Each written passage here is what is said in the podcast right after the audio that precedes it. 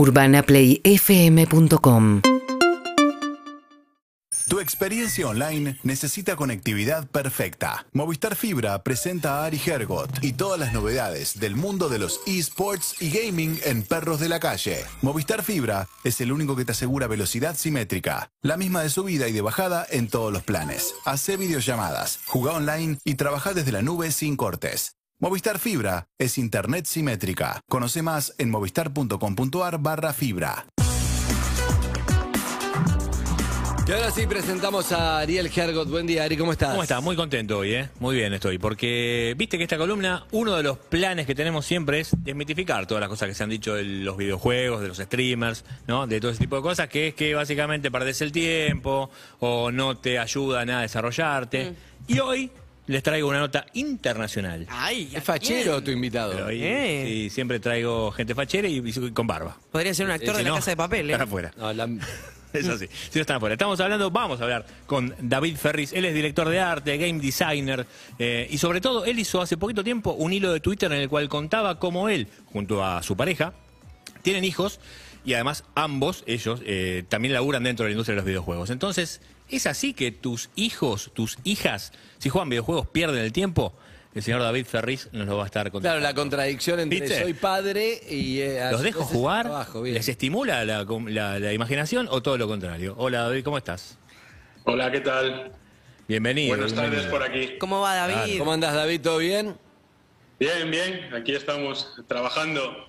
Siempre, siempre trabajando. Bueno, te Chame, decía, no, no dijiste que era gallego, David. te dijeron nota internacional. Tenías No, que sacar, nota internacional puede ser que vive afuera, ¿no? Que tenías que sacar el, el tono, bien, lo, lo sacaste. Rápidamente. Te felicito. Estás despierto. hasta. Italiano no era. Bueno, ¿cómo estás, David? ¿Bien? Buen día. Sí, buenas, buenas, ¿qué tal? Bien, bien, bien. Bueno, charlando un poco eh, estas cosas que imagino que generan sus contradicciones o que tienen que tener, ponele un- una suerte de manual de instrucciones, ¿no? Que es, che, yo hago este trabajo, digamos, genero esto, todo, pero con límite mis hijos, cuánto querés, cuánto no, que estén, esa cosa de ellos. Bueno, papá, pero sí es lo que vos haces. Chao, listo, ¿qué querés? Sí, sí, sí, evidentemente. Eh, bueno, eh, lo, lo contaba el otro día en el hilo, ¿no? Es decir, eh, yo creo que los videojuegos, al igual que otra industria cultural, porque aquí en España, por ejemplo, los videojuegos son considerados una industria cultural, ¿no? Entonces, pues yo creo que al igual que el cine, que la música, que la literatura, pues son una herramienta muy potente para transmitir valores, para fomentar la creatividad. Y, y bueno, es verdad que, que los desarrolladores de videojuegos, y, y ya no solo los desarrolladores, mucha gente que juega videojuegos, pues estamos un poco eh, cansados eh, de que siempre estén con ese discurso demonizando los videojuegos, demonizando su uso. Y, y bueno, eh, ese hilo pues era una respuesta a un neuropsicólogo eh, que básicamente decía que, que, bueno, que si le das a un niño de 6 años una videoconsola, dejará de dibujar, ¿no? Y, y- y- y bueno, eh, justo lo que, lo que yo intentaba eh, mm, explicar en el hilo era que no es así, ¿no? Es justo lo contrario. De hecho, yo me dedico a crear videojuegos, me dedico a dibujar, a crear mundos gracias a que tuve una videoconsola cuando era pequeño y eso despertó mi interés por dibujar, eh, eh, por escribir y, y por hacer este tipo de cosas. ¿no? ¿Qué tuviste? ¿El Sega, el Atari? ¿Qué tuviste? Pues tuve una Master System de, de Sega eh, con Alex Kidd eh, que venía preinstalado y, y bueno, eh, Eso acá no llegó. empecé con eso y No, acá- pasaba acá las no- horas acá y no horas. llegó. No, no, no. Acá no llegó. Pero No estamos llegó. hablando con David Ferriz. Le quiero preguntar esto, porque me, me gusta mucho el tema de él hace videojuegos y a su vez tiene que marcarle la cancha a sus hijos y a su vez se come las críticas de, che, videojuego, tal cosa, y él a su vez dibuja. O sea, tiene, tiene todos los, los elementos para hablar de esto. Entonces me gusta preguntarte, eh, ¿cómo se hace para, che, yo te regalo una consola pero a su vez te tengo que poner límite para que no te coma toda la consola y a veces se le echa la culpa, como decís, a la consola, algo que tienen que ser los padres, es decir, si los padres no le regalan el tiempo a sus hijos para acompañarlo dibujando, observando, yendo a caminar, charlando, mirando cosas, le tira la consola, no le da tiempo y después le echa la culpa a la consola y en realidad el culpable es la falta de tiempo y dedicación, ¿no, no me equivoco? Sí, efectivamente, esa es la clave y es una de las cosas que intentaba expresar en el hilo, ¿no? Porque es verdad que mis hijos eh, pues nos ven jugar, nos ven crear videojuegos, eh, les dejo jugar, eh, pero, pero bueno, son, son pequeños y, y siempre que jugamos a la consola, pues jugamos en compañía, ¿no? Es decir, jugamos eh, juntos, para pasar tiempo juntos. Claro. Y otra de las cosas que hacemos es después hacer actividades eh, en el mundo real relacionadas con los videojuegos. Es decir, pues eh, dibujamos personajes de videojuego, incluso a veces pues hacemos manualidades basadas en esos videojuegos, ¿no? Que, lo que yo llamo videojuegos analógicos. Claro. David, acá Evelyn, ¿cómo estás? Buen día. Igual, perdón, Eve, perdón. Sí, perdón. sí, sí.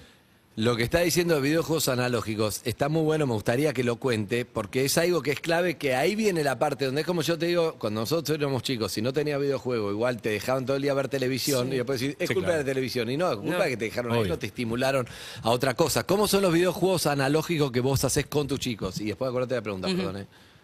Bueno, pues básicamente consiste en, en- en emplear algunas mecánicas que se utilizan en los videojuegos, pues emplearlas en, juguetes en la vida real, ¿no? Pues eh, recuerdo, por ejemplo, después de jugar a Mario Kart, pues eh, hicimos un pequeño circuito de coches que, a los que les pegamos unos clips y los manejábamos con imanes, o después de jugar a Zelda, pues eh, que a mi hija le, le encantó, aunque era un juego eh, había cosas que no le gustaban, como pelear contra los enemigos, pero había otras muchas cosas que sí, como pasear por el escenario, recorrer el escenario, recoger frutas en los árboles, cocinarlas, etcétera. Pues después de eso, pues nos hicimos unas espadas de madera, nos fuimos a, pasear por, el campo, eh, recogimos frutas, es decir, hicimos pues ese tipo de cosas que hacíamos en el videojuego, eh, lo hacíamos en la vida real, ¿no? Entonces eh, hay que buscar el equilibrio, ¿no? Entre jugar a videojuegos y hacer eh, un montón de cosas eh, pues en la vida real. es, que- es buenísimo lo que está diciendo. Es buenísimo porque además una de las cosas de la paternidad son esta de que es el tiempo. Si vos, che, si vos le das una, una tablet a, a tu hijo y lo dejás ahí, va a estar todo el día en la tablet Claro. perfecto. Pero si vos se lo sacás y decís, che, vamos a hacer esto, lo otro, también, pum, se olvidó la tablet y te va a acompañar y lo va a hacer. Pero es muy importante lo que estás haciendo. Pregunta, Eve. Sí, David, te iba a preguntar eh, primero qué edades tienen tus hijos. Pues tienen seis y dos y medio. Bien, ¿y los videojuegos que juegan son eh, videos que ellos te juegos que ellos te pidieron o son los que vos les ofreces y cuáles son?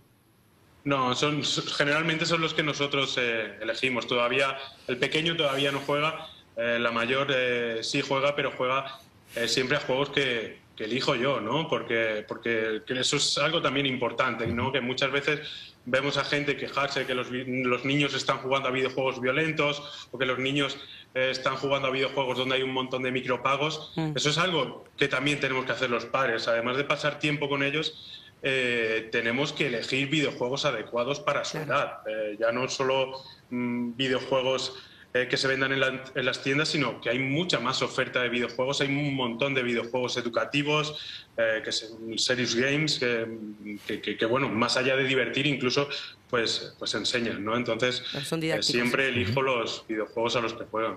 Viste que uno de los juegos este, que obviamente todo el mundo está ahí demonizando es Fortnite, por ejemplo, ¿no? Este, y tenemos que hablar de Fortnite, es un juego que muchos chicos, muchas chicas juegan de, de chiquitos. ¿Qué, ¿Cuál es tu opinión de Fortnite? Pues a ver, como juego es divertido. Eh, yo no soy muy, muy partidario del modelo de, de negocio free to play, ¿no? Es decir, descargas el juego gratis, pero después hay un montón de micropagos eh, dentro. No lo he jugado lo suficiente para saber eh, pues hasta qué punto llega esa monetización, ¿no? El free to play no tiene por qué ser negativo, es decir, hay videojuegos free to play que son bastante justos, pero ya hay otros que introducen mecánicas como los, los loot boxes, eh, que ya sí nos acercan más a veces a la industria de videojuegos, nos acercan más a, a los juegos de azar, a las máquinas tragaperras, que, que, que- que- que a un producto cultural como. ¿Las máquinas como, qué? Como- La como serie de ¿no? tragamonedas. Digamos, Ah. Lo que a veces te, te ocurre con el Fortnite, por ejemplo, lo que está marcando él es, Fortnite es un juego gratis, vos te lo puedes bajar cualquiera de nosotros en cualquier plataforma. Free to play. Claro, pero después lo que sí es dentro te vas comprando la skin, eh, el hacha tal, o sea, te vas eh, sumando cierto estatus si querés dentro del juego, que es, mira, yo tengo este skin y vos no, entonces soy diferente a vos. Quizás eso es, es más criticable que la propia violencia, ¿no? Viste que si es un juego violento en el cual est- estás matándote. No, pero le quizás- genera una ansiedad a los pibes Claro. de tener todo todo el tiempo. Sí, sí, la, tengo una amiga que también le dio uno que es re, re tranquilo el juego. Es armar casitas, todo, pero hay 800 compras y Claro. la nena todo el tiempo está queriendo más. Ese es el modelo, ese es el modelo complicado que, Claro. que quizás, viste, por ahí eh, se señala como los juegos de shooters, como violento. En realidad lo que te está complicando un poquito más es esto que está marcando David. ¿no? Ahora, lo que, lo, que, lo que veo en base a lo que están diciendo es que, claro, que al principio decís que bueno, es gratis, y en realidad es, es lo peor, porque como no es claro, como che, no es gratis. Si no los empezar- acompañás, te pasa esto. Si no, no, hay nada acompañás. Gratis en la vida. Claro. No hay nada gratis en la vida. Exacto, exacto. Si, si- si no acompañás y ves qué, le- qué es lo que genera ansiedad, por qué estás jugando tantas horas, en realidad, y juego tantas horas porque en realidad quiero tal skin y en realidad quiero que vos me regales tantos Bueno, eh, pavos del Trofor, la- hay algo el mal. juego va a tratar todo el tiempo de que vos te quedes Obvio. más tiempo y que consumas más y obviamente. Como todo, como la tele, como la serie, o sea. No hay un juego altruista, David, no hay nada, ¿no? Eso no existe. Pues sí existen videojuegos eh, gratuitos. De hecho, yo empecé hace muchos años. No, gratuitos sí. Yo empecé, yo empecé siendo un chaval y hacía juegos gratuitos y los regalaba y no ganaba dinero con ellos. ¿no? Después Y qué arrepentido estás. Después tienes que comer, ¿no? Cuando te haces mayor y tienes que comer, pues empezamos a hacer otro tipo de videojuegos. Eh, eh, hacemos muchos videojuegos educativos para, para empresas, eh, bueno. esos sí se distribuyen muchas veces gratuitamente. Hacemos eh, videojuegos propios, videojuegos independientes, pero también son videojuegos pues siempre en formato premium. Es decir, los usuarios pagan eh, por el juego y ya está. Dentro del juego no hay más cosas que comprar. eh, porque, porque, bueno, eso es lo que comentaba antes. No soy muy partidario del modelo free to play y mucho menos de este modelo nuevo en el que a veces te dan un sobre uno- o una caja cerrada y tú pagas sin saber lo que hay dentro. Ah. Es decir, hay un objeto virtual pero ni siquiera sabes lo que es. ¿no? eso, es eso es lo que no me gusta en los Bien. juegos actuales, en algunos juegos actuales. Eh, David, te mando un abrazo enorme, eh. gracias por esta charla, está buenísimo y recordemos esto entonces, un poco lo que estamos hablando, que la clave es vos estar ahí al lado de tu hijo, no es demonizar a la consola. Porque además si no es la consola puede ser otra cosa. Puede, Sí, puede ser un- lo que sea, eh, jugá al lado, P- ponete al lado, ju- fíjate qué le interesa, está bueno. Aunque le des una pelota, está todo el día jugando a la Exacto. pelota, si vos después no le das bola, también vas a, vas a tener sus consecuencias. ¿no? Absolutamente. ¿No, David, o no? Eso es, eso es, efectivamente. Hay que pasar tiempo. Yo tampoco soy psicólogo, eh, simplemente tengo la experiencia de mis dos hijos, pero, pero creo que muchas veces con estar, simple- simplemente con estar con ellos, Claro. aunque no estés haciendo nada, simplemente escuchándoles ya, ya, ya están Totalmente. contentos. David, quería terminar un poco de hablar un poco de lo que es tu especialidad, porque sos director de arte, game designer, cofundador de Devil's Game, creando indie games, advert game, bla, bla, serious game, un montón de cosas. Por eso te quería preguntar algo que no tenía nada que ver con eso y es, ¿cómo te cuidas el pelo? Porque tenés muy buen pelo. No, no, no. Se apagó la cámara, mira. No, No, no, no, no. Para mí. no, David. No le vas a preguntar. No, justo lo apagó. Andrés, dale, Andrés, justo lo apagó. Por favor. David, volvió. He vuelto, he vuelto. David, David, muy buen pelo tenés, te decía. Sí, pues gracias. Eh, el tuyo tampoco está mal, ¿eh? ¿Eh? Ah, bueno. bueno. Vos que sos diseñador me podrías hacer un efecto o algo. Un abrazo grande, David. Chao, hasta luego. Gracias. Chao. Hasta luego. Amigos, este fue el momento de Movistar con Ari Eh. Hergot, que este año que ya tenemos muchas novedades con Ari Hergot, ¿eh? les Se vamos a viene contar fuerte. en breve, amigos. Eh, Zucca, ¿a dónde vamos? Movistar Fibra te llevó a más velocidad y sin interrupciones al mundo de los esports y el gaming con Ari Hergot. Seguí conectado todos los jueves en Perros de la Calle. Movistar Fibra es el único que te asegura velocidad simétrica, la misma de subida y de bajada en todos los planes. Hacé videollamadas, jugá online y trabajá desde la nube sin cortes. Movistar Fibra es internet simétrica. Conoce más en movistar.com.ar barra fibra. Perros de la Calle. Verano 2022. Seguimos en Instagram y Twitter. FM